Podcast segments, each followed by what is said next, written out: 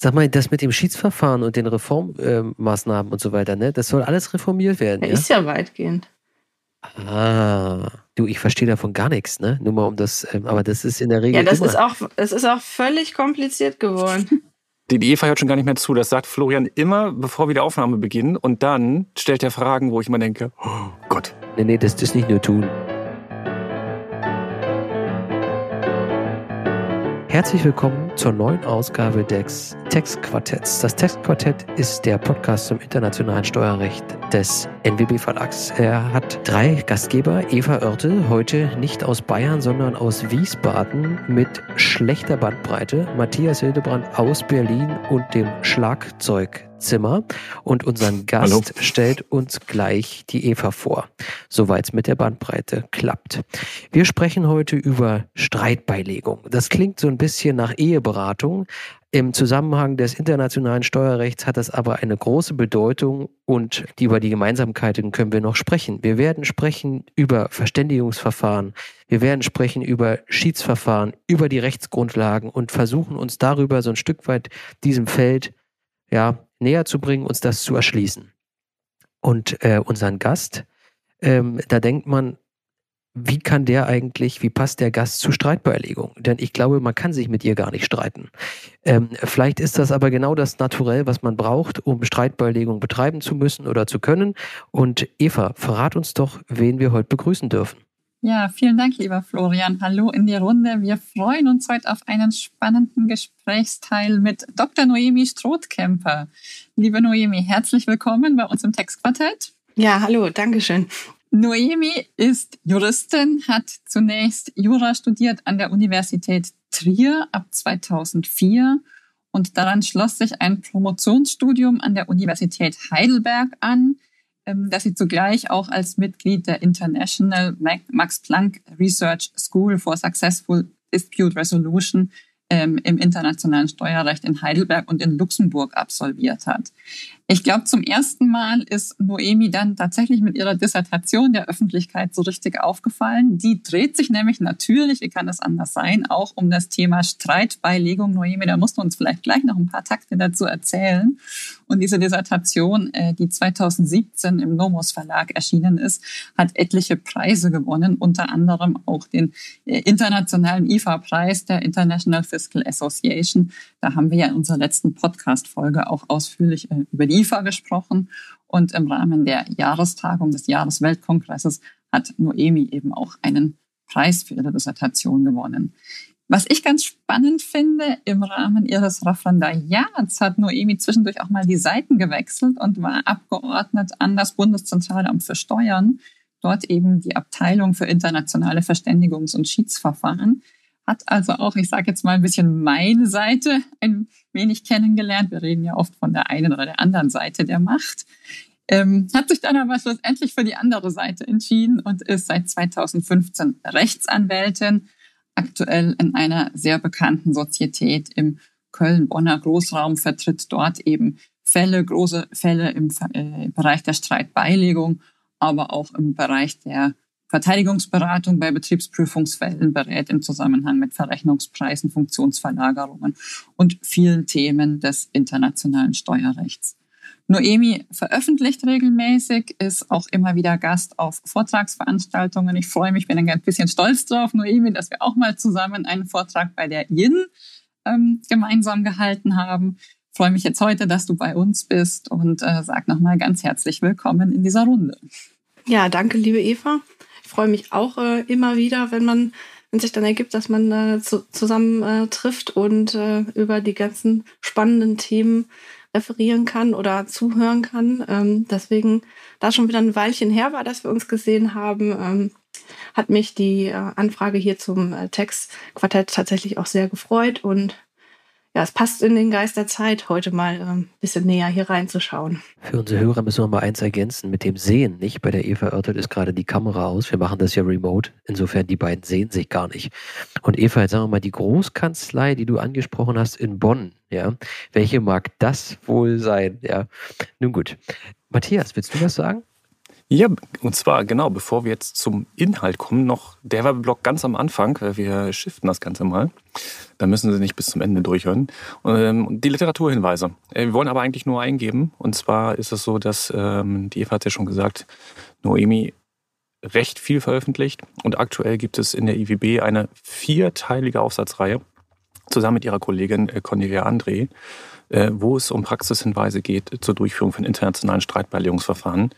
Wer also dann nach diesem Podcast, wenn er zu Ende gehört hat, dann das Ganze nochmal nachlesen möchte, kann das tun.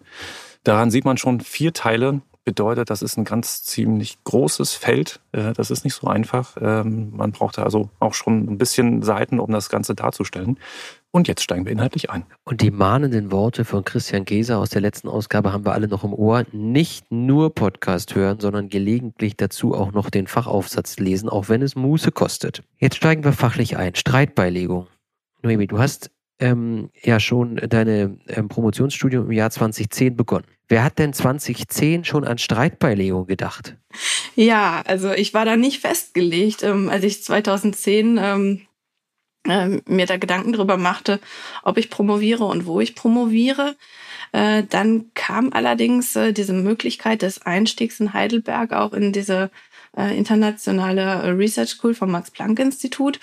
Und äh, die hat generell über das internationale Streitbeilegungsverfahren, also generell auch im IPR-Recht oder im ausländischen öffentlichen Recht, ähm, hat, hat die sich gedreht und ähm, insofern habe ich dann mit dem Steuerrecht den Exotenstatus eingenommen, aber es war dann eigentlich ziemlich gesetzt, als ich auch mit meinem Doktorvater, dem Professor Reimer, das Thema festgelegt habe, dass äh, sich das um Artikel 25 OECD-Musterabkommen, also Verständigungsverfahren, äh, drehen würde. In der Zeit war das äh, Musterabkommen ja auch schon aktualisiert, also ergänzt um die Schiedsklausel. Wo die Reise dann genau hingeht, das hat sich dann nach Exposé und wie man angefangen hat zu arbeiten ähm, entwickelt. Aber da so seit 2000 erste Schiedsklauseln in DBA und in die Streitbeilegungsklauseln ihren Eingang gefunden haben, ähm, lag das ziemlich nahe, da dann auch einzusteigen und die unterschiedlichen Schiedsklauseln zu vergleichen. Da gibt es unterschiedliche Typen, schon allein nur in den DBA war ja noch nicht die, noch nicht absehbar, was sich auf der internationalen Bühne dann noch ab zwei, nach 2010 oder ab äh, in den letzten Jahren ähm, alles ereignen würde. Aber das äh, hat irgendwie so sollen sein, dass wir damals ein bisschen äh, vorgeprescht sind und sich das dann aber hervorragend ähm, in die heutigen Diskussionen eingefügt hat. Vielleicht eine Frage, weil ich tatsächlich auch in Kiel mal an äh, einem Nachbarlehrstuhl war. Ähm, internationales Schiedsverfahren, auch im Privatrecht. Ähm, kann man, also hast du da einen Überblick, kann man sagen, dass das Steuerrecht tatsächlich jetzt führend ist in der Entwicklung international oder ist es im Privatrecht, sind die ja noch, noch besser? Nein, die, wir haben da ja ähm, sehr viel Verfahrensrecht ähm, von den ganzen Schieds äh, Konstitution, wir haben da ja die ICC äh, mhm. Rules oder in Deutschland die DIS Rules. Ähm, da, also da sind in den anderen ähm, Rechtsgebieten, wenn ich es jetzt so nennen soll, äh, sind die Verfahren deutlich ähm, ja, verrechtlicht, aus, ausgeprägter, niedergeschriebener. Und deswegen war die Spannung oder auch gerade der Mehrwert für mich in dieser Research School, ähm, das Steuerrecht mit den Erfahrungen und den äh, Werten aus den anderen ähm, Gebieten zu konfrontieren. Mhm. Und ich ähm, habe ja sogar als, ähm, als, als Arbeitsergebnis so multilaterales Abkommen entworfen, was ähnlich wie das MLI komplett dann vorrangig vor dem Artikel 25 der einzelnen DBA gewesen wäre. Und ich denke, ohne diese Einbindung ähm, in diese Research School und gerade in das vom, I, äh, vom IPR kommt oder vom ausländischen öffentlichen Recht, wäre das äh, niemals so aufgefächert worden und oder hätte ich das so gut konfrontieren können, mhm. weil das Steuerrecht ja doch anders getrieben ist. Das sieht man ja auch daran, wie sich das oder wie langsam sich das alles entwickelt. Erste Ideen, wie man vielleicht ähm, internationale Besteuerungsstreitigkeiten auf internationaler Ebene lösen kann, dass da ein Gericht eingesetzt werden soll. Das gab es schon Ende des 19. Jahrhunderts und ähm, die ganzen Hager Friedenskonventionen haben sich damit schon beschäftigt mhm. und mhm. folgte der Völkerbund und also die Themen, Themen sind nicht neu. Es liegt dann immer daran, was lässt sich umsetzen und zu welcher Zeit und welche Bedürfnisse bestehen gerade. Und die Bedürfnisse steigen immer weiter, nicht nur seit BEPS. Ich glaube, da habe ich zum ersten Mal zumindest so ein Stück weit damit irgendwie bin ich in Berührung gekommen. Und ich glaube, durch die Überlegungen zu Pillar 1 und Pillar 2 und auch die abkommensrechtliche Bedeutung des Ganzen werden die noch viel weiter steigen. Das haben vielleicht nicht, ob das schon alle so richtig auf dem Schirm haben, aber meine Prognose wäre mal, dass ähm, das noch deutlich an Bedeutung gewinnen wird. Matthias, jetzt wolltest du, glaube ich, die kurze Einführung übernehmen, oder? Du hast ein Impulsreferat vorbereitet? Jetzt geht es zum Steuerrecht, genau. Und zwar mit der Frage, wann kommen wir überhaupt zu einem Streit im Steuerrecht, im internationalen Steuerrecht? Äh, und wann, wann brauchen wir Streitbeilegung? Welche, welche Fälle gibt es da? Welche Grundfälle gibt es da? Im Prinzip muss man sich das vorstellen, dass wir einen, Interna einen Fall mit internationalem Steuerbezug haben, wenn wir eine in einem Staat ansässige Person haben, die aber Steuersubstrat in einem anderen Staat erzielt und sich die Staaten äh, dann halt Gedanken darüber machen müssen, ob sie dieses Steuersubstrat besteuern wollen oder nicht. Im besten Fall für den Steuerpflichtigen würde zum Beispiel gar kein Staat besteuern oder zumindest nur ein Staat. Das eine Doppelnichtbesteuerung haben, das ist ja in der Regel auch steuerpolitisch nicht gewollt. Deswegen ist der klassische Fall ein Staat besteuert. Und äh, wenn jetzt die Situation eintritt, dass aber zwei Staaten das gleiche Substrat besteuern wollen, handelt es sich halt für den Steuerpflichtigen um eine Doppelbesteuerung. Die kann auch nur im nationalen Bereich gelöst werden. Wir haben da ja national, zum Beispiel, wenn ich jetzt ähm, das Einkommensteuergesetz nehme, haben wir da Paragraph 34c, 34d, ähm, wie Deutschland im Zweifel damit umgeht, ob angerechnet oder freigestellt wird und ähm, oder abgezogen wird. Und ähm, mit sehr vielen Staaten hat Deutschland aber dann auch äh, Doppelbesteuerungsabkommen und die sind dann vorrangig anzuwenden. Und in Doppelbesteuerungsabkommen bestehen halt diese Rechtsgrundlagen für diese Konfliktlösungsmechanismen. Und wir sprechen von einem Konflikt, wenn halt nach dem Doppelbesteuerungsabkommen nicht beide Staaten besteuern dürfen. Also wir klassischerweise einen Streit über eine Auslegung von einer Verteilungsnorm haben. Das, das, das wäre zum Beispiel ein Beispielsfall. Und das kann ja auftreten bei Privatpersonen, natürlichen Personen, bei Unternehmen, im Prinzip bei allen Aktivitäten, die man äh, über die Grenze hinweg macht. Genau, so klassische Auslegungsfälle sind, ja, wie ich schon erwähnte, dass äh, wir da eine Verteilungsnorm haben. Zum Beispiel, wenn wir uns einen Arbeitnehmer vorstellen, der ähm, in, in Deutschland wohnt oder nach Luxemburg fährt oder umgekehrt und in, in beiden Staaten dann halt Einkünfte hat und man sich dann Gedanken über die 183-Tage-Regelung oder sonst was macht. Vielfach kommen auch bei natürlichen Personen Doppelansässigkeitsfälle auf, wenn jemand eine Zweitwohnung hat. Ähm, und ähm, bei in, in Unterne äh, Unternehmensfällen mit Gewinnbezug, da können wir halt auch uns Gedanken darüber machen, besteht eine Betriebsstätte. Da kann die Doppelansässigkeit aber genauso aufkommen. Wir können Themen haben mit, mit Artikel 7 oder, ähm, oder, oder Geschichten wie ähm, Dividenden, Zinseinkünfte abzugrenzen sind. Ähm, das, das sind so die klassischen Auslegungsthemen, an die man denkt. Und bei Gewinneinkünften können wir aber auch äh, Fälle haben, in denen das, der Gewinn einfach, ähm, dass wir eine Einkünftekorrektur haben und sich die Streiten, äh, Staaten dann äh, nach Artikel äh, 9 für verbundene Unternehmen oder Artikel 7, wenn es um die Abgrenzung zwischen Stammhaus und Betriebsstätte geht, da halt nicht einig sind und keine passende Gegenkorrektur erlassen. Also sowohl dem Grunde nach als auch der Höhe nach können sozusagen die Streitigkeiten entstehen. Und der Leidtragende ist im Zweifel der Steuerpflichtige, wenn er in beiden Staaten zahlen soll. Und zwar hat Eva ein bisschen recherchiert an, anhand der Statistiken, wie sich die Zahlen der Verständigungsverfahren verändert haben. Eva, willst du da einmal kurz was sagen?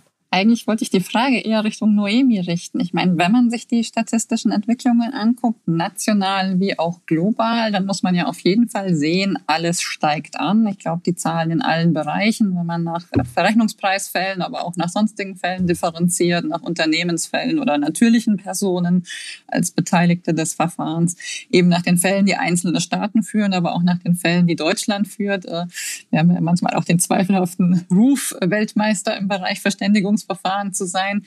BMF zieht daraus gerne den Schluss, das ist ein Signal, dass die Verfahren funktionieren, dass sie gut angenommen werden, dass sie häufig beantragt werden. Noemi, wie siehst du das? Ja, ähm, da ist sicherlich überall etwas dran. Da würde ich mir auch alle Türen offen halten in der Auswertung. Ich denke auch, wir sehen, also statistische Erfassung haben wir von der OECD, wir haben von dem EU Joint Transfer Pricing Forum seit Jahren, ähm, ich glaube seit 2012, ähm, Auswertungen zu der EU-Schiedskonvention und ähm, aber auch die Streitbeilegungsrichtlinie der EU, die umgesetzt wurde, da ähm, hält die EU-Kommission das Verfahrensinventar auch nach. Und ähm, man sieht ganz klar bei der OECD seit 2006, dass sich die Verfahren eigentlich jetzt OECD-weit, aber auch für Deutschland verdreifacht haben. Wir haben äh, 2006 mit einem Inventar zum Jahresende von ähm, roundabout 2000 Fällen von OECD-weit gesprochen, deutschlandweit von knapp 500. Und mittlerweile sprechen wir OECD-weit über ja, 6500. Es waren auch mal 7000 Fälle und äh, deutschlandweit von über 1000. Ähm, jetzt muss man sehen, im Jahr 2020 hat sich das deutsche Inventar nur noch um zwei Verfahren erhöht. Also gar nicht mehr so, so, so, so deutlich, wie das vielleicht in früheren Jahren, wo auch Deutschland dann als wirklich als Weltmeister bezeichnet wurde. Ähm, das hat sich ein bisschen, ähm, ein bisschen gedämpft, diese Entwicklung. Und auch OECD-weit äh, haben wir zwischen 2019 und 2020 einen, einen kleinen Rücklauf. Das kann damit zu tun haben, dass weniger Verfahren eingeleitet werden oder äh, Verfahren besser äh, beigelegt werden mit einer höheren Quote. Ähm, da könnte auch Covid-19, die ganze, ganze Pandem Pandemie mit reinspielen, denn plötzlich ähm, sind dann auch die zuständigen Behörden in den einzelnen Staaten viel aufgeschlossener ähm, auf Videokonferenzen und ähm, mhm. Verhandlungen umzusteigen.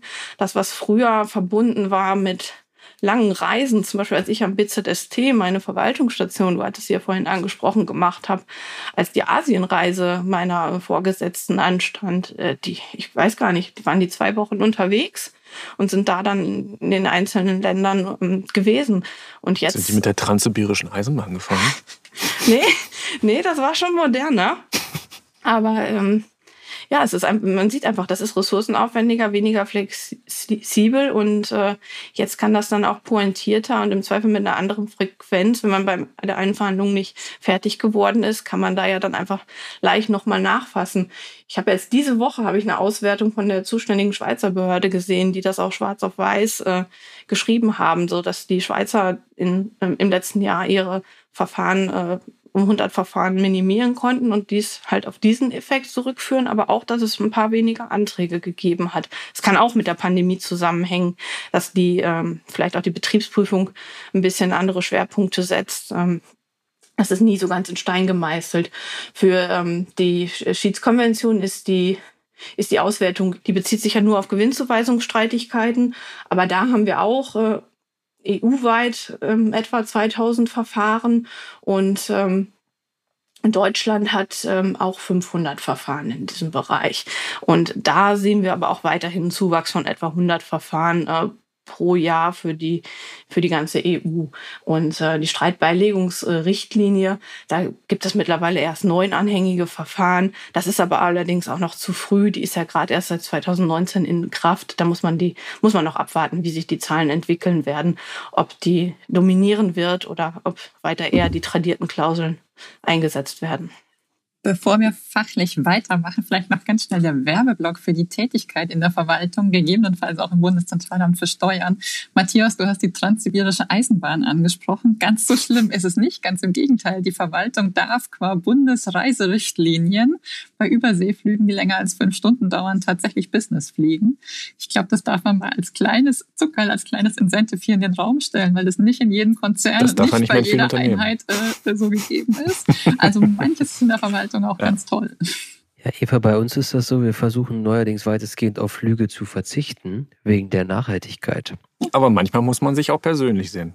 Ähm, jetzt müssen wir so ein Stück weit mal versuchen einzusteigen. Streit. Wo kommt Streit her? Der Motor ja. für Streit ist sicherlich die Betriebsprüfung. Ja, also Sicher. egal in welchem Staat, irgendwer ist abweichender Auffassung, sei es ähm, äh, Verteilungsnorm, sei es der Höhe nach.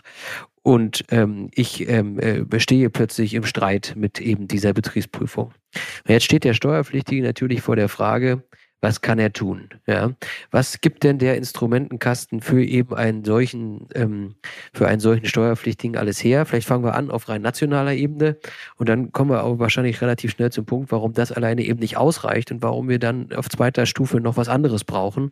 Und äh, dann sollten wir wahrscheinlich auch darüber sprechen. Ja, ganz klassisch ist es ja nach einer Betriebsprüfung, dass äh, irgendwann der oder dass der Betriebsprüfungsbericht erstmal die Betriebsprüfung abschließt und danach ähm, dann auch entsprechende Änderungsbescheide erlassen werden. Dann hat der Steuerpflichtige oder sein Berater äh, dann den Änderungsbescheid und dann auch den Betriebsprüfungsbericht in der Hand und ist damit überhaupt nicht einverstanden. Und äh, dann äh, ist natürlich in der Regel die erste Handlung, äh, dass äh, man einen Rechtsbehelf einlegt und der ist auf nationaler Ebene der Einspruch und wenn äh, das Einspruchsverfahren äh, halt durch eine Einspruchsentscheidung beendet wird, dann folgt äh, klassischerweise das Rechtsbehelfsverfahren. Hm, dieser Weg ist sicherlich sinnvoll. Äh, wir haben die Möglichkeiten, die äh, Steuer, wenn eine Steuernachzahlung damit eingeht, einhergeht, äh, die ADV zu beantragen. Ähm, man kann dann auch ähm, im Zweifel über Strafzuschläge etc. pp. mitentscheiden. Ähm, wenn äh, das Gerichtsverfahren zugunsten der Steuerpflichtigen endet, äh, hat er die Möglichkeit, dass die Verfahrenskosten nicht von ihm zu tragen sind. Und ähm, wir haben aber halt die Erfahrung, dass das gerade in Gewinnzuweisungskonflikten im grenzüberschreitenden Bezug ja nicht, nicht die ganze Wahrheit ist, weil der andere Staat durch nationale, ähm, national abgeschlossenes Rechtsbehelfsverfahren nicht gebunden wird. Und äh, deswegen ist dieser Weg eigentlich nur sinnvoll, wenn der Steuerpflichtige am Ende eine zu seinen Gunsten ausfallende Entscheidung ähm, auf nationaler Ebene erwirken kann. Und das ist halt in unklaren Rechtslagen ähm, vielfach schwierig. Und ähm, ja, daher bedarf es dann äh, in der Regel erstmal der Beschreitung des Rechtswegs auch im anderen Staat. Und weil das alles aufwendig ist, lohnt es sich, über internationale Streitbeilegungsverfahren ergänzend nachzudenken. Und gerade mit Blick auf Transfer Pricing, glaube ich, ist es ja auch so, dass es gar nicht so wahnsinnig viel Rechtsprechung dazu gibt. Ja, also ich bin so ein bisschen, immer wenn ich in diesem Bereich voranschreite, sagen wir mal, auf relativ, sagen wir mal, weitem Feld unterwegs. Ähm, da gibt es jetzt keine großen Rechtsprechungslinien, die mir helfen würden. Ich finde das immer wieder schade gibt es, glaube ich, von Herrn Baumhofer in der Festschrift von Herrn Gosch auch einen schönen Beitrag dazu. Ähm, aber ähm, auch deswegen, glaube ich, ist das nicht so wahnsinnig attraktiv, weil man weiß nicht so richtig, was bei rauskommen könnte. Ja, ganz, ganz im Gegenteil. Also viele fürchten auch gerade die Einschaltung der nationalen äh, Gerichte, also der Finanzgerichte in diesen Fällen, weil sie sagen, die sind nicht so nah an den internationalen Fällen dran und äh, insofern. Da muss ich natürlich sofort Franziska Peters habe ich ähm, im Ohr, die mhm, uns hier genau. erklärt hat, Finanzgerichte, also wir können kein TP, hat sie sozusagen ironisch gesagt und meinte damit bloß her mit den Fällen, wir beugen uns über alles. Mhm. Ähm, und ähm, andererseits hat eine Rechtsbehelfsstelle mal zu mir gesagt, äh, TP ist nicht justiziabel. Ich sage nicht, in welchem Bundesland das war, aber ähm, also auch schon eine Weile her. Ja, irgendwo die Wahrheit liegt in der Mitte wahrscheinlich. Jetzt vielleicht müssen wir einmal kurz darüber sprechen, welche Rechtsgrundlagen gibt es denn für Streitbeilegung und wo ist der Unterschied zwischen Verständigung und Schiedsverfahren? Ja, ich hatte vorhin eingangs als ich über die Anfänge meiner Doktorarbeit äh, gesprochen hatte, wie die entstanden ist, schon gesagt, dass wir in Artikel 25 OECD-Musterabkommen, das entspricht aber auch den äh, deutschen Doppelbesteuerungsabkommen, weil Deutschland insoweit der Abkommenspraxis oder den Empfehlungen eigentlich folgt, haben wir mit Artikel 25 eine Streitbeilegungsklausel.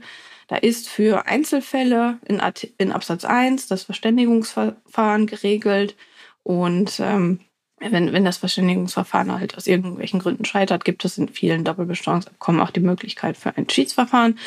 Aber Alternativ zu der äh, Beantragung der Einleitung eines Verständigungsverfahrens auf Grundlage von DWA kann man in Fällen, die jetzt in Europa angesiedelt sind ähm, und Deutschland, ähm, also Deutschland mit dem jeweils anderen Vertragsstaat, äh, anderen Staat ähm, in Europa liegt, können wir auch über die EU-Schiedskonvention nachdenken, wenn wir einen Fall mit einem Gewinnzuweisungs- oder Einkünftekorrekturkonflikt äh, zu tun haben, also sei es verbundene Unternehmen oder Stammhausbetriebsstätte. Und ähm, das EU-DBA-Streitbeilegungsgesetz, was in Deutschland halt die Umsetzung dieser EU-Streitbeilegungsrichtlinie, die wir vorhin schon kurz angesprochen hatten, darstellt, äh, da kann man alle Fälle, die ähm, in der EU inzwischen Mitgliedstaaten äh, spielen und ähm, auf einer Streitfrage, die auf einem Besteuerungsabkommen äh, beruhen, äh, mit lösen. Und in Europa, also in Fällen mit diesem europäischen Bezug können wir halt im Zweifel zwischen drei Rechtsgrundlagen wählen oder zwischen zwei, je nachdem, wenn wir jetzt keinen dieser ähm, Anwendungsfälle der Schiedskonvention haben, den Antrag auf Einleitung eines Verständigungsverfahrens zu stellen. Das heißt, der Steuerpflichtige steht nicht mehr nur vor der Frage, lege ich Einspruch ein, ähm, äh, äh, klage ich vielleicht, sondern er hat jetzt, sagen wir mal, noch in einem EU-Fall, wie du gesagt hast, und wenn es jetzt, sagen wir mal, ein Transfer-Pricing-Fall ist, drei weitere Möglichkeiten, mit denen er sich auseinandersetzen kann. Was würdest du denn empfehlen, beides gleichzeitig zu tun? Würdest du, also woran, woran, welche Argumente gibt es, dass man sich fürs eine und oder gegen das andere entscheidet? Okay, ich würde hier zwei Fragen gerne differenzieren wollen.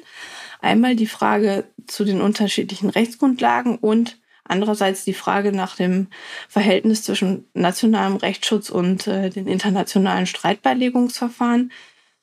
Äh, vielleicht beginnend zu der äh, zweiten Frage, wie sich das mit dem nationalen Rechtsschutz und den internationalen Streitbeilegungsverfahren verhält. Also wenn wir auf nationaler Ebene zugesehen haben, dass die, dass die Bescheide offen geblieben sind, weil wir Rechtsbehelfe eingelegt haben, kann man parallel unabhängig davon laut Artikel 25 Absatz 1, also um, um, unbeschadet der nationalen Rechtsbehelfe, ähm, den Antrag auf Einleitung des Verständigungsverfahrens stellen. Das äh, ist in der Regel drei Jahre nach ähm, Bekanntgabe der dem Abkommen nicht entsprechende Maßnahme zu machen.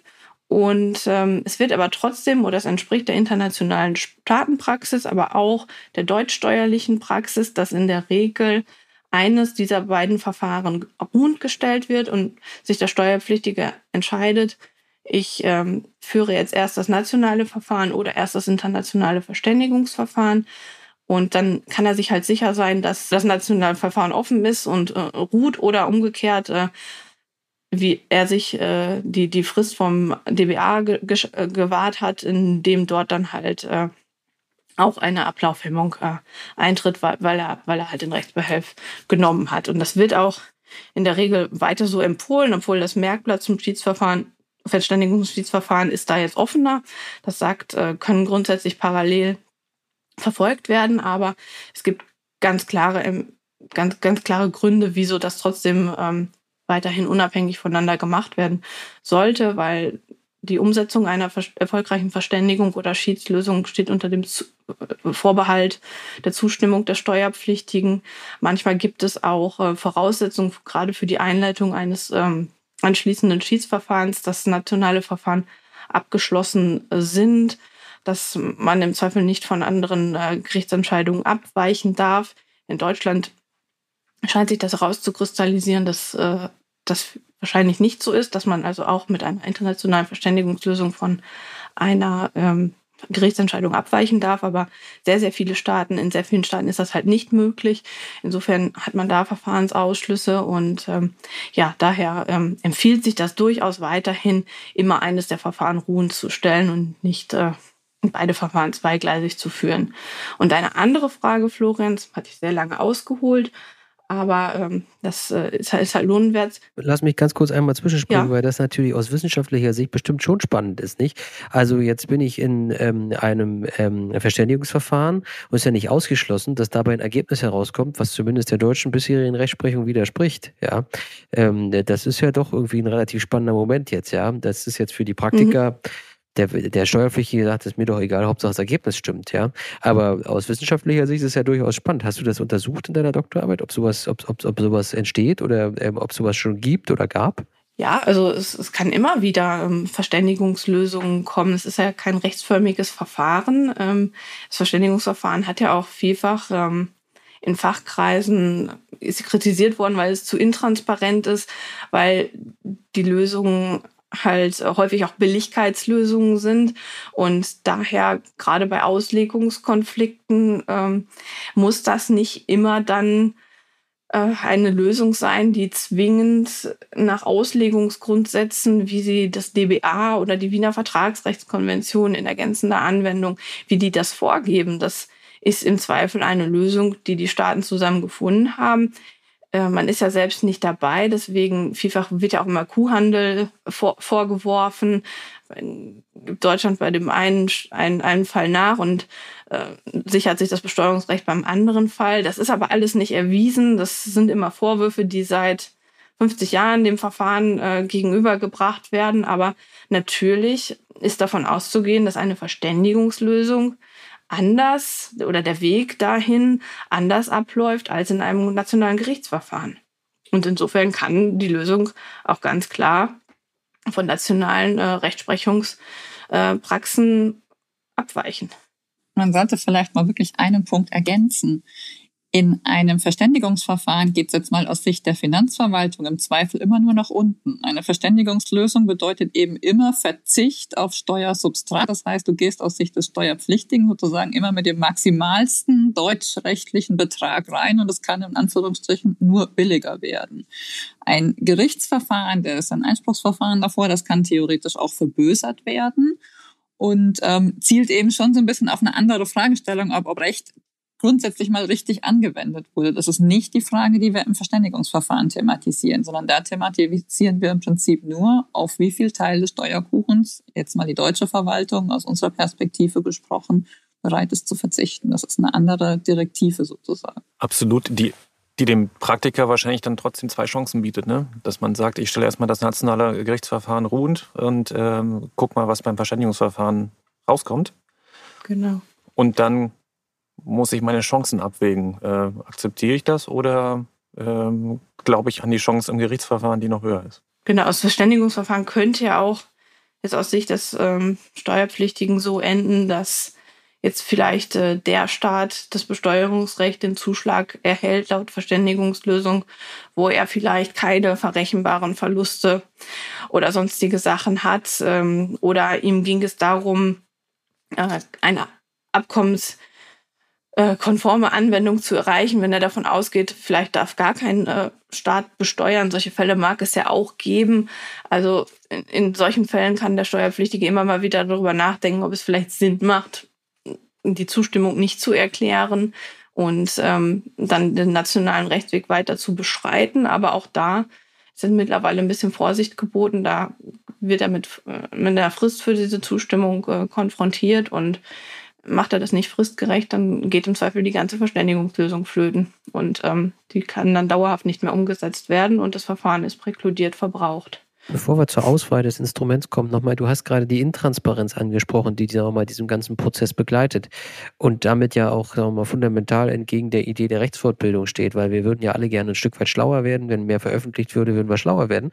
Ähm, aber ich glaube, selbst bei der Streitbeilegungsrichtlinie ist ja diese immer mal Intransparenz weiterhin kritisiert worden, weil auch dort, wenn ich es richtig in Erinnerung habe, werden ja auch die Ergebnisse nicht fortlaufend veröffentlicht, sodass wir auch daraus nichts lernen können. Habe ich das richtig in ja, Erinnerung? Also die, die meisten Verfahren sind ja oder werden ja auf Ebene des Verständigungsverfahrens ausgetragen.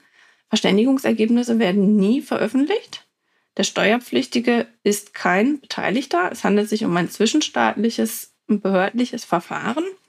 Er hat Möglichkeiten, natürlich sich gut mit seiner zuständigen Behörde des Staates, äh, wo er ansässig ist und in dem Staat, in dem er in der Regel auch den Antrag stellt, sich damit gut zu stellen, sich gegenseitig zu unterstützen, also auch bei der Erstellung der Positionspapiere ähm, zu unterstützen, dann ist er gewissermaßen an dem Verfahren beteiligt, aber da hat er keinen Anspruch drauf. Auch die OECD empfiehlt im Musterkommentar beispielsweise, dass dem Steuerpflichtigen äh, das Recht zugestanden werden soll, Stellung zu nehmen. Aber ob die Staaten das jetzt wirklich machen in den Verhandlungen, das ist eine reine Ermessensfrage. Es ist in den Rechtsgrundlagen, also im DBA oder in der Schiedskonvention oder auch im EU-DBA-Streitbeilegungsgesetz für die Ebene des Verständigungsverfahrens nicht niedergeschrieben. Und wir haben die Veröffentlichung nicht.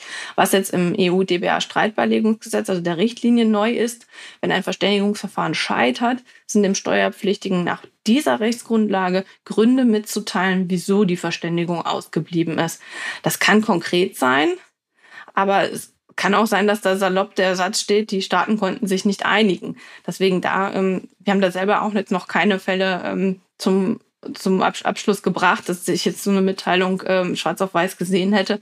Also da müssen wir noch abwarten, ähm, wie sich das entwickelt, ob man tatsächlich hier mehr Transparenz rausgewinnen kann oder nicht. Aber ansonsten bleibt das Verfahren ähm, ein Behördenverfahren, an dem der Steuerpflichtige auf der Verständigungsebene nicht beteiligt ist. Unterschiede kann es dann auf der Schiedsverfahrensebene geben, die sich ja nur anschließt, wenn eine Verständigungslösung nicht gefunden wurde. Die muss auch nicht gefunden werden. Nach keiner Rechtsgrundlage sind die Staaten verpflichtet, ähm, sich auf, die, äh, auf der Ebene des Verständigungsverfahrens zu einigen. Diese Verpflichtung besteht nur, wenn wir obligatorische Schiedsklauseln integriert haben. Und äh, hier hat der Steuerpflichtige nach DBA auch nicht die geschriebenen Rechte auf Stellungnahme. Da bleibt es bei der schon angesprochenen Empfehlung der OECD. Aber ob er das durchsetzen kann, ist eine andere Frage. Etwas besser sieht es dann nach der Schiedskonvention aus. Da haben wir in Artikel 11 Absatz 2 sogar das Recht, dass er Stellung nehmen kann. Das steht nicht im Ermessen der Behörden, da können die keinen Einfluss drauf nehmen. Aber im Zweifel besteht, auch ein Zwang, Stellung zu nehmen. Dann muss er, wenn das angefordert wird von, der, ähm, von dem Schiedspanel. Und nach dem EU-DBA-Streitbeilegungsgesetz hat er im Prinzip das gleiche Recht, Stellung zu nehmen. Aber da ist ähm, in dem in dem, in dem Paragraphen äh, dann noch ein kleiner Vorbehalt für die zuständigen Behörden eingebaut. Wenn die das nicht wollen, dass er Stellung nimmt, können die da quasi Veto einlegen und er darf es dann nicht. Ähm, aber wird es verlangt von, von dem Schiedsgremium, dann muss er auch dort Stellung nehmen. Und, du hast es gesagt, Veröffentlichung, die haben wir zwingend nach der EU-DBA-Streitbeilegungsgesetz, zumindest in einer anonymisierten Form mit einem Mindestinhalt. Man kann sich aber auch darauf einigen, dass alles transparent veröffentlicht wird. Und nach der Schiedskonvention bestand die Möglichkeit auch schon immer, ist aber, soweit man das mitverfolgt, eher nicht der Fall gewesen. Der klassische oder der bekannteste Schiedsverfahrensfall dürfte derjenige sein, über den der EuGH 2017 entschieden hat, ähm, der im Amtsblatt der Europäischen Union dann veröffentlicht wurde. Das, ähm, der EuGH fungiert ja nach dem äh, DBA mit Österreich als Schiedsgericht. Ähm, und da, da ist halt die Entscheidung dann getroffen worden und auch veröffentlicht worden. Total spannendes Thema, Noemi, nachdem du dich so intensiv damit beschäftigt hast. Würdest du dem Grunde nach für eine Veröffentlichung plädieren? Würdest du den gleichen Mehrwert sehen, wie man ihn bei gerichtlichen Veröffentlichungen kennt, wo ja, und das sage ich immer ganz gerne als Begründung, schon darin ein Unterschied besteht, dass es einen abstrakten Tatbestand und dann eine ausführliche rechtliche Würdigung gibt. Das wäre bei Verständigungsschiedsverfahren wie auch immer so ein bisschen anders gelagert. Aber nochmal die Frage zurück an dich. Siehst du einen Mehrwert in der generellen Veröffentlichung solcher Ergebnisse? Mhm. Ich glaube, man muss differenzieren wie Juristen das so häufig machen, eine ganz klare Antwort ähm, ist da manchmal schwer. Gerade wenn ich mir jetzt die Auslegungsstreitigkeiten anschaue, über die ja auch der EuGH in dem entschiedenen Fall ähm, judiziert hat. Da ging es um die Abrechnung, äh, Abgrenzung von Genussrechten, ob die ähm, Zinsen mit Gewinnbeteiligung oder Zinsen ohne Gewinnbeteiligung im Sinne des Artikel 11 des DBA mit Österreich sind. Und hier, wenn man sich die Entscheidungsgründe, Sachverhalt erstmal und dann auch die Entscheidungsgründe anschaut, ist das, ist das, ist das schon sinnvoll. Egal, ob man da jetzt vielleicht an der einen oder anderen Stelle eine andere Ansicht vielleicht vertreten würde, aber da kann man gut folgen, wie jetzt auch das, der EuGH als Schiedsgericht, der sich eine eigene Meinung bilden durfte, wie der den Fall beurteilt hat und dann auch die Auslegungsgrundsätze nach DBA oder Wiener Vertragsrechtskonvention, ähm, bisherige Abkommenspraxis, äh, wie der dann zum, zu der Lösung gekommen ist. Letztlich hat er sich für die Anwendung von Artikel 11 Absatz 1 dort entschieden, dass wir keine Zinseinkünfte mit Gewinnbeteiligung hatten. Damit lag das Besteuerungsrecht in dem Fall dann komplett bei Österreich als Ansässigkeitsstaat. Und Deutschland ist dann mit der Argumentation, äh, dass es sich um Zinsen mit Gewinnbezug bei diesen Genussscheinen gehandelt hat, im Sinne von Artikel 11 Absatz 2 nicht durchgedrungen. Aber das hat halt Hand und Fuß und ist nachvollziehbar, egal ob man jetzt vielleicht persönlich bei der einen oder anderen Stelle anders abgebogen wäre. Aber bei so einem Auslegungskonflikt hat das durchaus Sinn gemacht. Anders mag das sein mit den Veröffentlichungen, wenn ich mir zum Beispiel die Ausprägung anschaue, wo die Entscheidungsbefugnis der Richter beschränkt ist. Da haben wir nämlich keine unabhängige oder vollkommene Entscheidungsbefugnis, sondern ähm, bekannt könnte das äh, vielleicht dem einen oder anderen als Baseball oder Final Offer Arbitration sein. Ähm, da dürfen die zuständigen Behörden nämlich auf Schiedsverfahrensebene den Richtern einen Lösungsvorschlag unterbreiten, wie sie den Fall lösen würden. Und dann dürfen die Richter nur die eine oder die andere Lösung zugrunde legen. Das ähm, findet sich in den DBA mit USA schon länger und mit der Schweiz auch.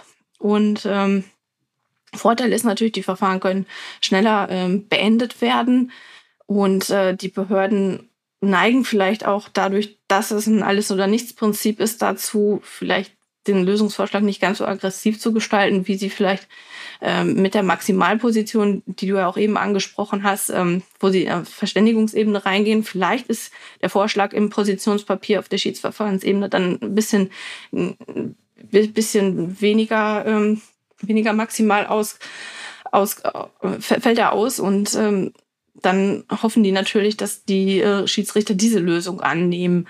Und aber ob so ein Fall, das ist, mag durchaus gerade im Verrechnungspreisfällen wo es dann häufig auch der Höhe nach um eine, eine Zahl geht, wo sich die Staaten darauf einigen müssen, wo, wo soll jetzt denn die Korrektur angesiedelt sein, in welchem Bereich.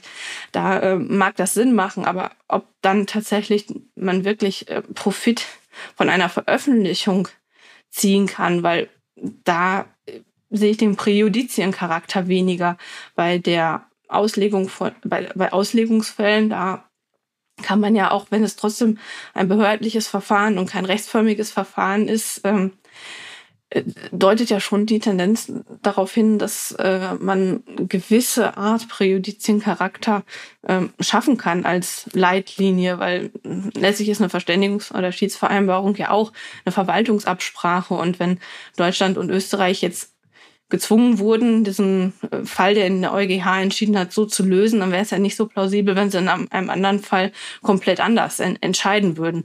Deswegen würde ich in solchen Fällen, äh, halte ich persönlich die Veröffentlichung für sinnvoll. Das kann aber, wenn man die Final Offer Arbitration hat, ähm, durchaus anders sein und da sehe ich das kritischer.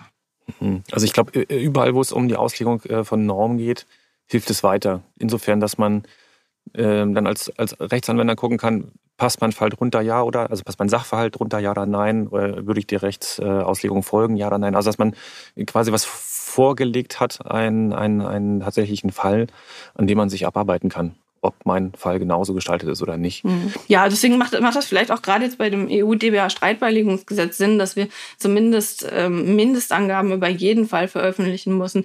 Ich meine, dort ist das Regel- und Standardverfahren ohnehin auch wieder diese unabhängige Entscheidungsfindung, ähm, die wir auch ausnahmslos nach EU-Schiedskonvention haben. Also mit diesen Beispielen macht die Veröffentlichung jetzt egal für welchen Konflikttyp, ähm, äh, welcher Konflikttyp dem Fall äh, zugrunde liegt, da macht das auf, auf, auf jeden Fall Sinn.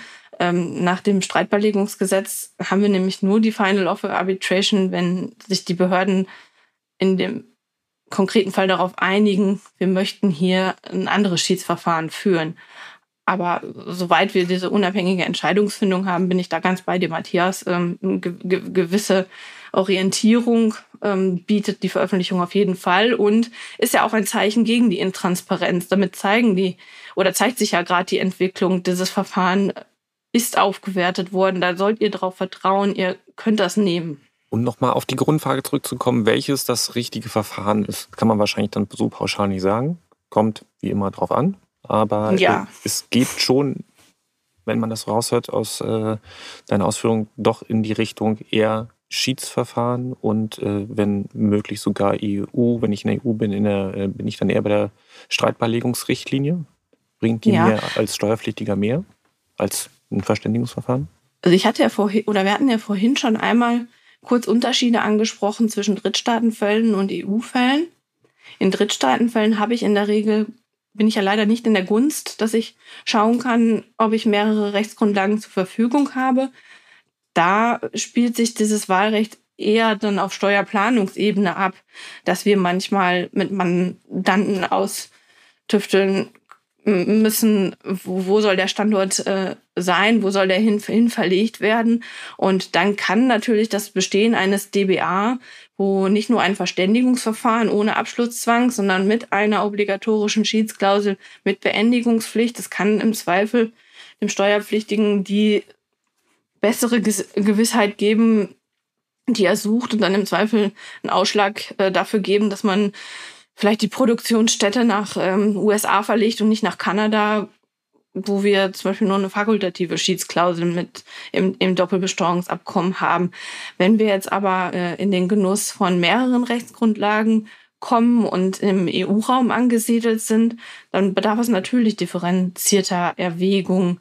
Ähm, der Anwendungsbereich muss jeweils ähm, eröffnet sein der Rechtsgrundlage. Da kann es natürlich zu Unterschieden kommen, sei es auf der Verständigungsebene oder der Schiedsverfahrensebene. Da muss man manchmal aufpassen.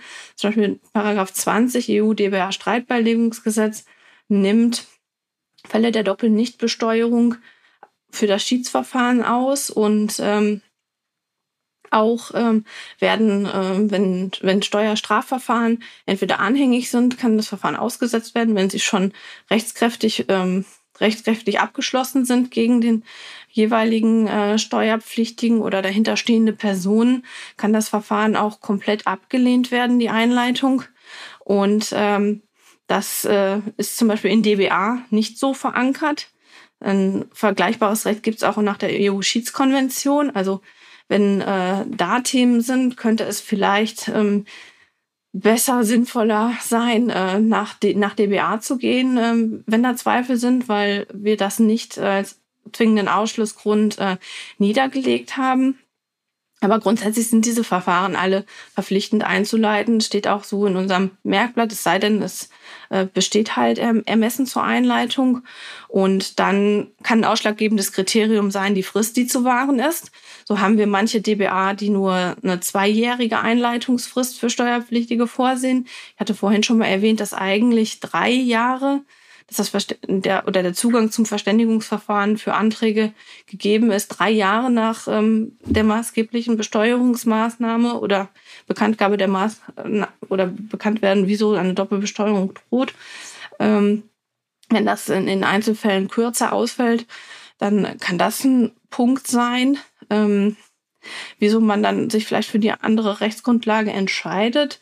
Und wenn ich mir jetzt nur das Schiedsverfahren angucke, da muss man auch aufpassen oder auch Verständigungsebene. Zum Beispiel hat das äh, EU-DBA-Streitbeilegungsgesetz deutlich mehr Förmlichkeiten.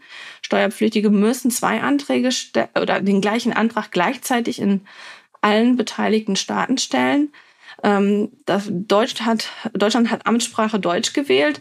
Wenn ich den Fall aber jetzt mit Frankreich äh, habe und ähm, ich bin mir nicht sicher, ob Frankreich auch zwingend äh, Französisch nur als Amtssprache zulässt oder zusätzlich Englisch, aber es äh, ändert am Ergebnis nichts. Der An Antrag muss zwingend dann auf zwei unterschiedlichen Sprachen gestellt werden und äh, würde das nicht erfolgen, wäre der Antrag im Zweifel, wenn er kurz vor Ende der Frist abgegeben wird, auch dann äh, verfristet. Da ähm, muss unbedingt Vorsorge äh, getragen werden, dass man alle Vorgaben einhält, die ähm, notwendigen Unterlagen sind eigentlich weitgehend angeglichen, aber auch da sollte sich immer ein Blick in die Rechtsgrundlage oder ein, zumindest in unser Merkblatt und die Zusammenstellung vom BZST äh, lohnen, dass man da alle Unterlagen einreicht, äh, damit man wirklich die keine, keine Gefahr einer Verfristung läuft, je nachdem, wenn wir jetzt auch über unterschiedliche ähm, Fristen sprechen. Und die Beteiligungsrechte hatten wir schon angesprochen, die schlagen sich halt auf Schiedsverfahrensebene nieder. Äh, das EU-DBA-Streitbeilegungsgesetz hat eine Kostenfalle. wenn der Steuerpflichtige einen Antrag zurücknimmt, können die Behörden ihm die Verfahrenskosten auferlegen. Hier muss man wissen, Steuerpflichtige trägt generell im Verständigungsschiedsverfahren seine eigenen Kosten selbst, aber die Kosten, die den Behörden entstehen, tragen eigentlich die Behörden zu gleichen Teilen und ähm, teilen sich auf entweder oder nur die durchführende Behörde ähm, übernimmt die administrativen Kosten.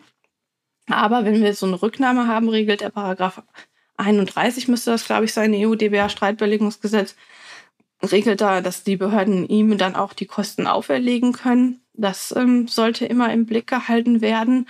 Und ähm, so hat man da halt äh, schon so ein paar Stellschrauben, auf die man aufpassen muss, ähm, je nachdem, äh, was dann für eine Gefahr besteht.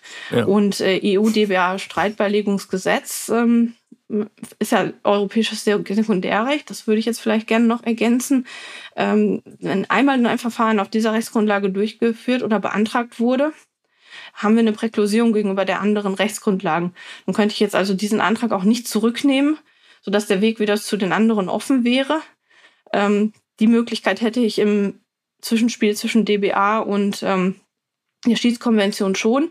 Die präkludieren sich auch wenn ich den Antrag nicht zurücknehme, aber nehme ich den Antrag einmal zurück und äh, stelle einen neuen Antrag, dann habe ich da im Zweifel den Weg wieder offen und geebnet. Und ähm, ja, von daher äh, sollte man da aufpassen. Ähm, das Gleiche gilt auch, wenn ich jetzt auf das EU-DBA-Streitbeilegungsgesetz wechseln möchte. Das geht. Das lässt das Gesetz ganz klar zu in Paragraph 4.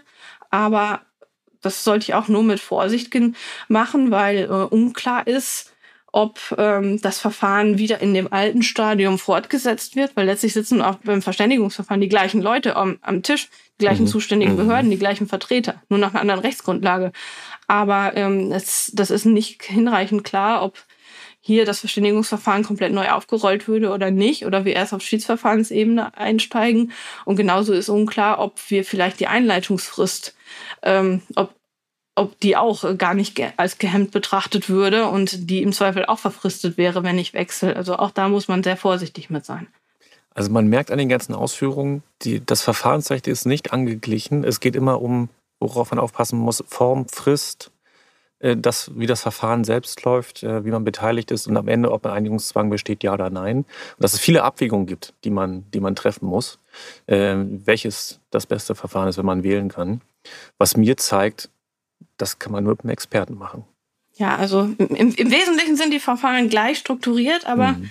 ähm, die, die, die, Musik spielt in den Details ja. und äh, da sollte man tatsächlich gucken, ähm, wie man aufgestellt ist. Also unsere Erfahrung zeigt gerade auch, dass vielfach, wenn der Weg zumindest zur Schiedsverfahrenskonvention offen ist, dass der bislang weiterhin erstmal bevorzugt wird. So mhm. zeigt auch die Auswertung der äh, Europäischen Kommission, dass Deutschland zum Beispiel auf Grundlage des EU-DBA-Streitbeilegungsgesetzes für das Jahr 2020 noch kein Verfahren mhm. eröffnet mhm. hatte. Aber gut, das Gesetz ist ja auch sehr spät umgesetzt worden. Das möchte ich jetzt noch nicht zu vorschnell wirklich bewerten, dass ähm, man immer der EU-Schiedskonvention den Vorzug gibt. Es mag ja auch Gründe geben, wieso man sich für das Gesetz entscheidet. Wir haben hier ein formalisiertes Beschwerdeverfahren mit Rechtsschutzmöglichkeiten die EU-Schiedskonvention zeigt, wir hätten zahlreiche Fälle, die eigentlich schon längst die Einigungsfrist überschritten hätten und im Schiedsverfahren sich befinden müssten. Ähm, und die finden seit Jahren den Weg nicht ins Schiedsverfahren. Das betrifft jetzt nicht nur Deutschland, ähm, eher auch andere Fälle, gerade Italien, wenn man sich da die Statistiken über die Jahre an, anschaut. Ähm, die, die Fälle gehen, gehen nicht über und die Erfahrung zeigt, dass es vielfach auch äh, damit zu tun hat, dass ähm, Positionspapiere nicht ausgetauscht werden, ähm, Ressourcenknappheit besteht mhm. oder wenn, ja. wenn ein Verfahren im Schiedsverfahren ist, die, die bekannten Schiedsverfahren, die über Schiedskonventionen gelöst wurden, hat, haben sich stellenweise auch über Ewigkeiten hingezogen, weil zum Beispiel keine Einigkeit darüber erzielt wurde, wie die Schiedsrichter zu besetzen sind. Und für all solche Fälle hat jetzt das EU-DBA-Streitbeilegungsgesetz Vorkehrungen. Und trägt natürlich auch dem Steuerpflichtigen ihn zu schützen Rechnung. Wir hatten schon gesagt, wenn eine Verständigung ausgeblieben ist, muss das begründet werden. Also es gibt schon zahlreiche reizvolle Instrumente, die das EU-DBA-Streitbeilegungsgesetz neu hat. Aber ein Steuerpflichtiger darf ja auch nie verkennen, dass das für ihn im Zweifel auch mit einem erhöhten Aufwand, aber auch mit ein paar Risiken verbunden ist. Ja. Ja, absolut. Vielleicht auch nochmal, Matthias, du hast ja am Anfang so ein bisschen die Frage gestellt, äh, Verständigungsverfahren, Schiedsverfahren. Ich glaube, das eine ist der Schritt eins und das andere ist der Schritt zwei, der im Anschluss im Zweifel kommt. Nicht? Beim Verständigungsverfahren kann eben auch das Ergebnis sein, dass man sich nicht verständigt. Das ist wieder mhm, wie genau. beim, genau. bei der Eheberatung. Ja? Ähm, äh, ähm, äh, und dann kommt eben das Schiedsverfahren danach und das, äh, da sollte man immer darauf gucken, ob es das denn gibt, auch auf abkommensrechtlicher Ebene. Ja? Weil ohne dieses ähm, äh, kann ich es manchmal auch bleiben lassen, wenn ich weiß, beide Staaten geben sowieso nichts her. Ja? Ähm, naja. So, jetzt wir, wir, uns läuft die Zeit davon, wie das immer so ist. Ja, jetzt haben wir noch die Glaskugel. Wo stehen wir in fünf, fünf Jahren, Noemi? Kannst du dazu was sagen? Was denkst du? Du hast ja, sagen wir mal, das MLI schon vorausgedacht. Ja, jetzt bin ich gespannt. Auch vorausgesagt. Jetzt, genau, das ist jetzt. Jetzt bin ich, äh, das, ich, jetzt bin ich gespannt, was jetzt kommt. Ja. Ja.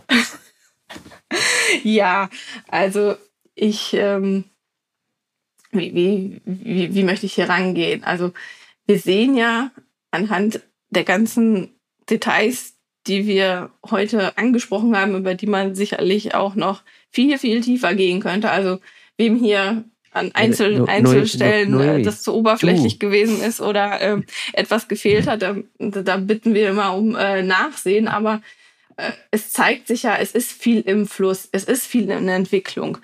Ähm, das MLI drängt ja auch darauf hin, dass auch DBA, die jetzt vielleicht nicht im europäischen Raum geschlossen werden, grundsätzlich zugänglich für ein Schiedsverfahren sind.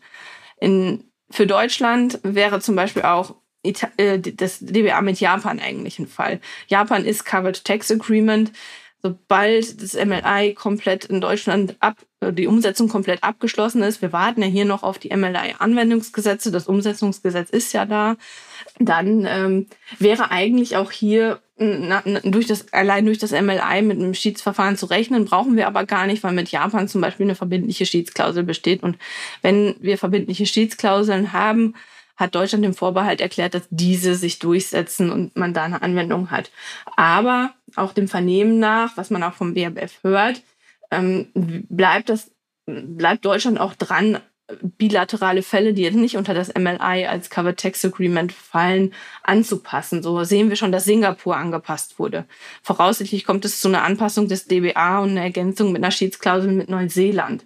Ähm, schade ist, dass Staaten wie Indien und äh, China weiterhin fehlen. Aber auch da ist es ist ja alles im, im Fluss und funktionierende Mechanismen können langfristig dazu führen, dass vielleicht auch Staaten, wo all dies viel schwieriger ist, dass auch die irgendwann geneigt sind, sich dem anzunehmen.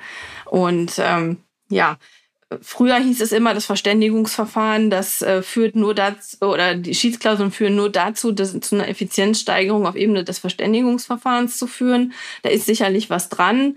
Ähm, wir sehen ja auch anhand der Zahlen, das Verfahren wird gut angenommen. Es gibt viele Verfahren, die abgeschlossen werden, Neuanträge steigen. Und ähm, insofern bleibt das dabei. Aber die ähm, praktischen Erfahrungen zeigen auch, das Schiedsverfahren wird angenommen.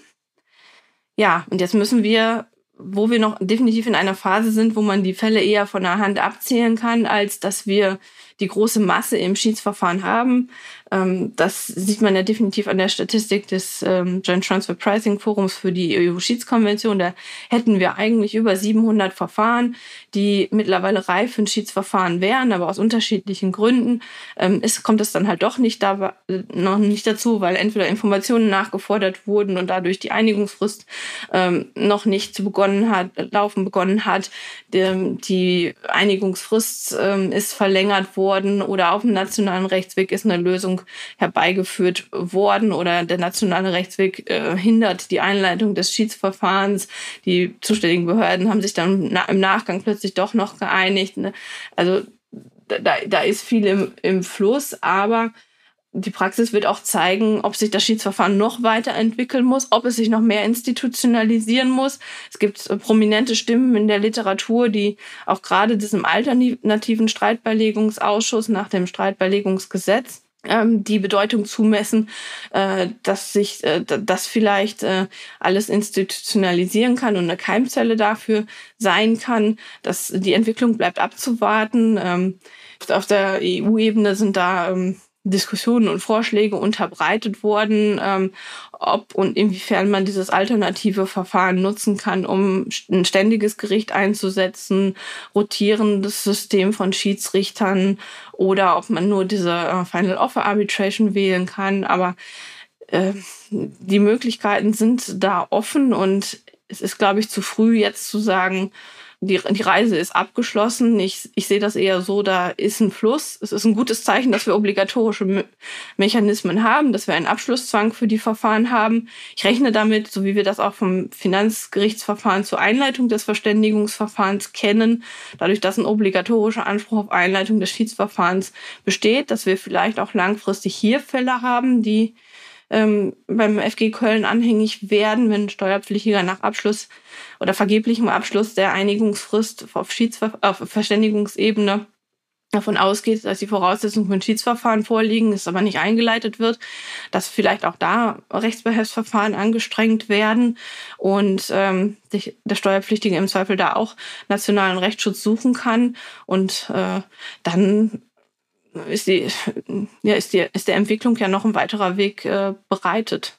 Also die, also die Stimmung ist zuversichtlich. Es ist sehr, sehr zu begrüßen, dass auf der internationalen Ebene so viele Entwicklungen erfolgt sind und gerade der Fokus auch auf äh, den Schiedsverfahren liegt.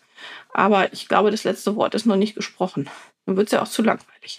Jetzt äh, muss ich sozusagen in dieses, ähm, in dieses äh, bunte Bild, ja, pos bunte, positive Bild, ähm, mal ein wenig ähm, äh, ja, andere Farbe reinbringen. Ist der 89 AAO der stille Tod von Schiedsverfahren und Streitbeilegung überhaupt? Nein, das ähm, glaube ich nicht. Auch, auch diese Vorabverständigungsverfahren, die haben ja keinen Abschlusszwang wir haben mittlerweile aber mit 89a auch eine Stärkung nicht nur oder eine Möglichkeit der kon präventiven Konfliktvermeidung äh, nicht nur für Gewinnzuweisungskonflikte, sondern der hat jetzt ähnlich wie das EU-DBA-Streitbeilegungsgesetz ist, ist der Anwendungsbereich offen. Jegliche internationalen Besteuer Doppelbesteuerungsfragen können zum Gegenstand eines APA gemacht werden. Es fehlt jetzt noch eine Aktualisierung vom Merkblatt. Es ist aber grundsätzlich davon auszugehen, dass das Merkblatt zum APA auch weitgehend erstmal bis auf weiteres ähm, für alle Fälle anzuwenden ist. Und ähm, ist natürlich auch mit Kostenpunkten für die Steuerpflichtigen verbunden. Da mögen auch gewisse äh, Streitigke Streitigkeiten durch vermieden werden, indem erfolgreiche APAs abgeschlossen werden. Aber wenn man sich da die Statistiken anschaut, ist es auch bislang im bilateralen Bereich. Ähm, es ist auf einem guten Weg, es entwickelt sich, äh, die, die Zahlen entwickeln sich positiv, aber es ist nicht das Allheilmittel, was alle Konflikte vermeidet. Es trägt dazu bei, dass wir zu Tax Certainty, Rechtssicherheit, was ja seit Jahren gewünscht ist. Das ist ein ganz wichtiges Element im, im, im Rahmen dessen, aber wenn ein, ein Vorabverständigungsverfahren äh, scheitert, das kann es immer, brauchen wir weiterhin oder wenn sich ein Steuerpflichtiger dagegen entscheidet, ähm, äh, Streitbeilegungsmöglichkeiten, um einen Konflikt auch im Nachhinein zu lösen. Absolut. Um in dem Bild von vorn zu bleiben, würde ich trotzdem sagen, Eva, ganz kurz noch, lieber den Ehevertrag schließen, bevor ich nachher zum Scheidungsrichter muss. Ja. Jetzt aber so gut. einfach ist es leider beim Steuersubstrat nicht immer. das sind ja drei in der Ehe. Ja, das stimmt, es sind Dreier-Ehe. Nein, und beim APA müssen wir auch vorsichtig sein mit den Gültigkeitsbedingungen. Ne? Ähm, haben wir ein APA, darf der Steuerpflichtige ja von dem Sachverhalt nicht abweichen. Hm. Ja, das ist manchmal schwierig. Da ja. lacht der Florian. Ja, das ist äh, klar. Liebe Noemi, es ist total spannend, dir zuzuhören, aber alles muss mal sein Ende haben. Deswegen kommt jetzt der Teil der legendären Schlussfragen, nachdem nicht nur dieser Podcast sein Ende hat, sondern leider auch mein Akku, Florian hatte es ja zu Beginn im Intro angedeutet, überlebe ich auf jeden Fall mal ganz sicher die erste Schlussfrage. Sag schon mal ganz herzlich Danke an dich und hoffe, dass die Jungs das dann, falls mein Akku wirklich abstirbt, äh, stilvoll zu Ende bringen heute. Ähm, bist du fertig, Noemi? Dann starten wir los. Frage Nummer ja, eins. Klar. Streiten oder vertragen? Frage Nummer eins, ja, da, wenn sich wenn sich das äh, mal so pauschal als Berater äh, beantworten lässt, ähm, man sollte im Zweifel als Steuerpflichtiger seine Rechte kennen und äh, zumindest darüber nachdenken und ähm, dann im Einzelfall entscheiden, ob man tatsächlich den aufwendigen Weg, der Zeit und Ressourcen kostet, äh, gehen möchte. Aber in der Regel lohnt es sich. Wir haben hier ein Verfahren, was ähm, ihm, was in der Regel dazu beiträgt, ähm, Frieden her herzustellen. Und ähm, letztlich führt der, führt der Streit ja auch zum, zum Vertragen, indem sich die, die Behörden dann einigen. Ähm, und äh, wenn es komplett aussichtslos ist, ähm, ja, dann gibt es natürlich auch Gründe, wieso Steuerpflichtige im Zweifel ihre Rechtsbehelfe zurückziehen oder nicht einlegen. Frage zwei: Du berätst ja sehr umfangreich verschiedenste Mandanten. Und die Frage ist, steuerst du die Steuern lieber für Privatpersonen, für Konzerne oder Familienunternehmen?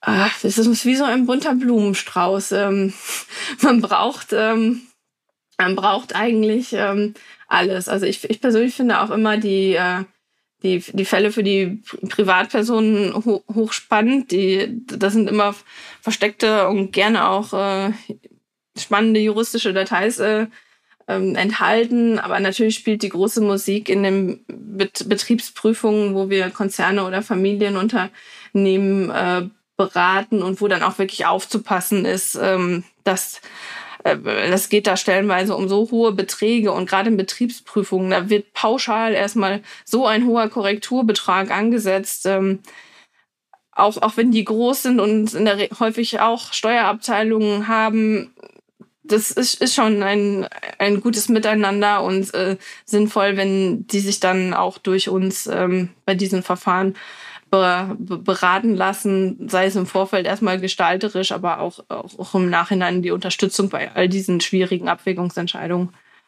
So, und ich würde sagen, wir verkürzen das jetzt noch auf eine Frage.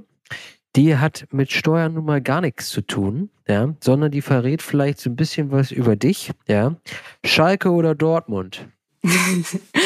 ja, früher ähm, hätte ich vielleicht ähm, das Borussia davor vorgesetzt, aber nicht für die, sondern auch für eine andere. Ähm, hm. Mittlerweile bin ich ganz eindeutig blau gefärbt.